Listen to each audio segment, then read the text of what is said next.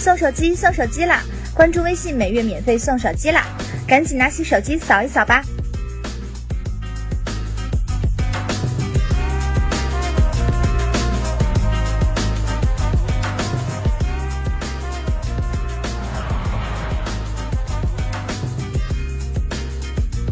欢迎收看四月六日科技早班车。Nubia Z11 Mini 此前已经通过工信部认证，作为 Nubia Z11 系列第一款亮相的产品，Nubia Z11 Mini 或许在不久后就要登场。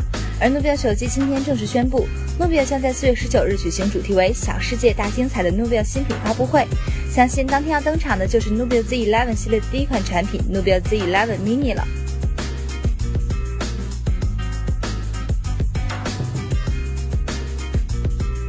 虽然诺基亚已经将 Lumia 系列卖给了微软，但是从放弃手机业务之后，也一直有消息称诺基亚将重回智能手机市场。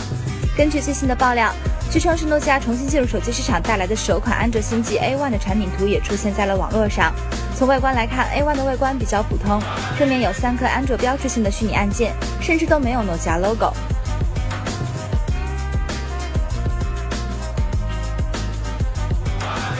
iPhone SE 号称史上最便宜的苹果手机，自然也使得让不少人对该机的成本产生了好奇。分析师对 iPhone SE 物料成本进行了分析核算，并显示该机的成本价格在二百六十美元左右。因此，与十六 G 版本 iPhone SE 仅售三百九十九美元的价格相比，苹果此次的定价还是非常的厚道。每部 iPhone SE 还是将为苹果带来约百分之三十五的利润率，这说明苹果在 iPhone SE 偏低的定价位拉低了产品的利润率，或许是为了更高的市场占率。